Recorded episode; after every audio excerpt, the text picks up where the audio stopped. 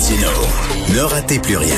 Cette émission est aussi disponible en podcast dans la bibliothèque balado de l'application ou du site cul.radio. Que dans les cas où le protocole n'est pas suivi, ou par exemple on prend une prise d'air où il n'y a pas d'élèves dans la classe, bien, ces données-là ne seront pas considérées dans, dans le portrait national quand on va rendre public le tableau de bord de la qualité de l'air. Il va y avoir une annexe pour expliquer quelles données n'ont pas été considérées et pourquoi. Alors, la ventilation dans les écoles, ça fait longtemps que les gens disent qu'est-ce qu'on attend exactement pour prendre le taureau par les cornes et installer des ventilateurs. On le sait, entre autres, il y avait la, fondation Jasmin Roy, eux autres qui amassaient des dons, qui étaient prêts à acheter des ventilateurs, des purificateurs d'air, les installer dans les écoles. On dit non, non, non, etc. Donc, on traîne de la patte. Nous allons parler avec Mme Nancy Delagrave, coordonnatrice scientifique du collectif COVID Top. Mais bonjour, monsieur, madame Delagrave. Bonjour, M. Martineau. Bonjour. Euh, COVID stop, pardon. Euh, est-ce qu'on traîne la patte par rapport à l'Ontario concernant la ventilation dans les écoles, n'est-ce pas? Absolument. Euh, Ontario a annoncé des investissements majeurs au mois d'août. Et au mois d'août, d'ailleurs, il y avait plusieurs écoles qui avaient prévu des chapiteaux pour faire l'école de, dehors.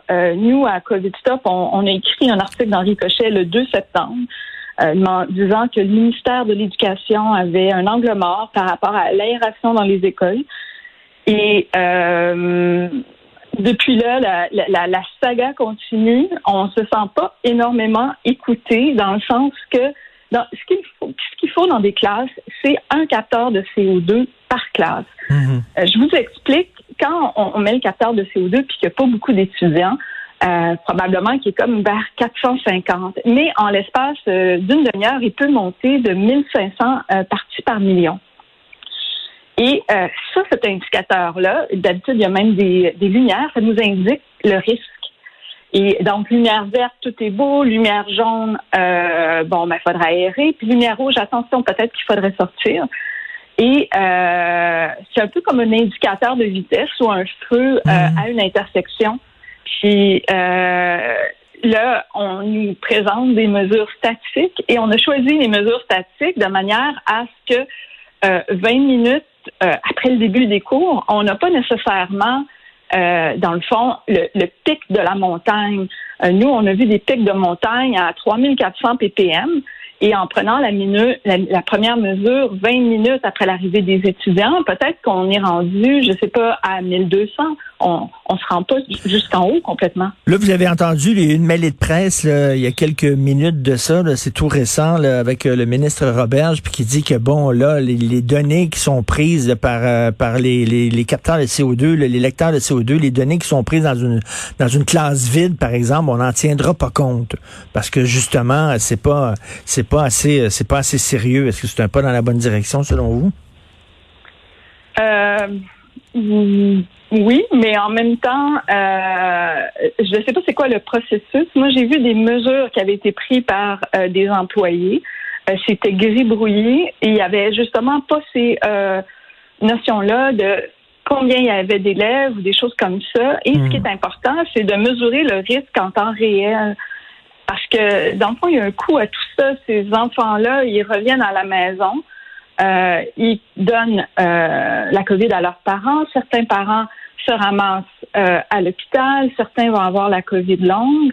On, a vu il y a de plus en plus de parents qui parlent maintenant que leur enfant a eu des conséquences très graves, a failli mourir. Je parle d'ici au Québec.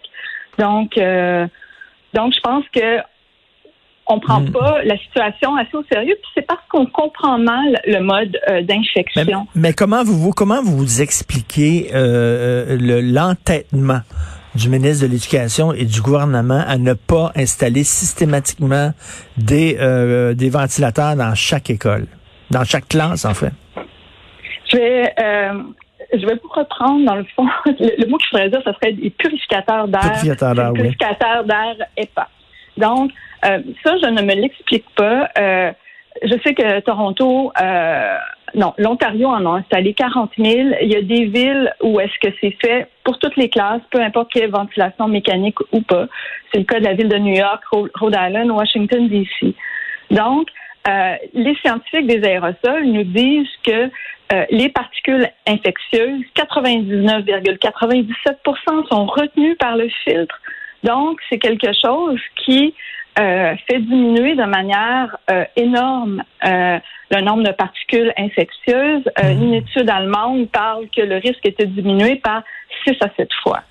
Et, bon, là, je le, je le dis, là, c'est, c'est pas la solution miracle, mais lorsqu'on est en guerre, parce que c'est ce qu'on dit toujours, on a beaucoup utilisé la métaphore de la guerre, on est en guerre contre un virus, ben on utilise tous les outils qu'on a en notre portée, en notre possession. Et un des outils qui est là, euh, ce sont les, justement les, purificateurs d'air.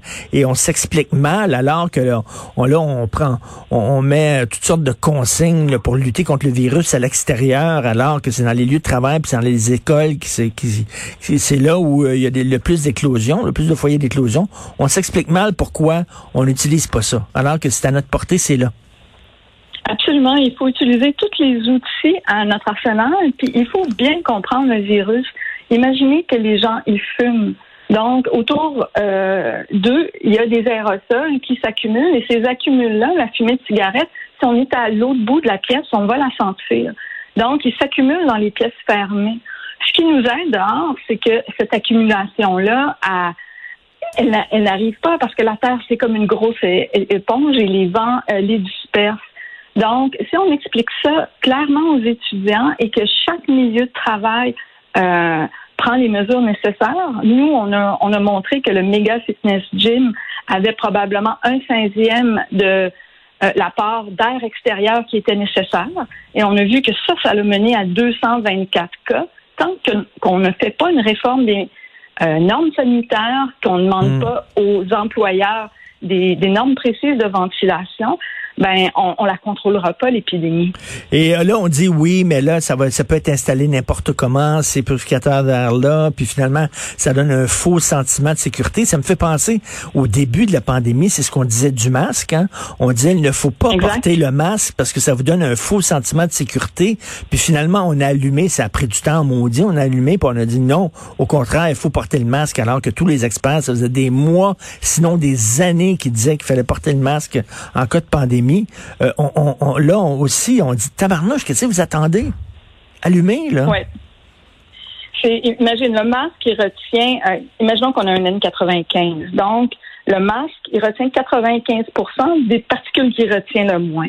Donc, le filtre épais, c'est ce qu'il fait. Et imaginez qu'il est dans la pièce, donc il retire, retire les particules qui ressemblent à de la fumée, l'atmosphère, de, de l'air qu'on respire et ça fait en sorte que finalement, il y a beaucoup moins de particules infectieuses et euh, on est capable d'être là plus en sécurité. Et c'est exactement ce qui est fait dans les cabinets de dentistes. Euh, L'INSPQ a recommandé les purificateurs d'air dans les cabinets de dentistes au printemps passé et ils les avaient recommandés en général en février 2019. Donc, on, on se pose la question de savoir s'il y a de l'ingérence politique. Et ces résultats-là qui auraient puisqu'on a retiré énormément de particules infectieuses dans l'air, c'est clair que le risque a diminué. Et euh, ils se sont basés sur des études pour dire ça qui ne parlaient même pas de purificateurs d'air. Donc, c'est c'est vraiment fascinant la mauvaise foi dans tout ce, dossier-là. Et ce n'était pas des experts. Il n'y a aucun ingénieur qui a signé ça. Euh, On se demande comment ça se fait, on traîne de la patte comme ça. Merci beaucoup, Madame Nancy Delagrave, coordonnatrice scientifique du collectif COVID Stop. Merci. Et euh, merci. Au moment où je vous parle, il y a un point de presse, une mail de presse de François Legault. En fait, tantôt je parlais à Yasmine Abdel-Fadel, puis elle disait comment ça se fait qu'il a expliqué son recul seulement sur Facebook? A envoyé ça comme ça en disant finalement on recule sur certaines consignes, puis répond pas aux questions des journalistes. Ben là, je pense que c'est là, et c'est exactement ce qu'il fait. Euh, il est en train de répondre, Monsieur Legault, aux questions des journalistes concernant le recul spectaculaire sur les consignes de, de port de masque pendant les parties de tennis, pendant les matchs de golf et aussi euh, pour les couples qui euh, ne demeurent pas ensemble. Donc, on va vous tenir au courant de ce qui se dit.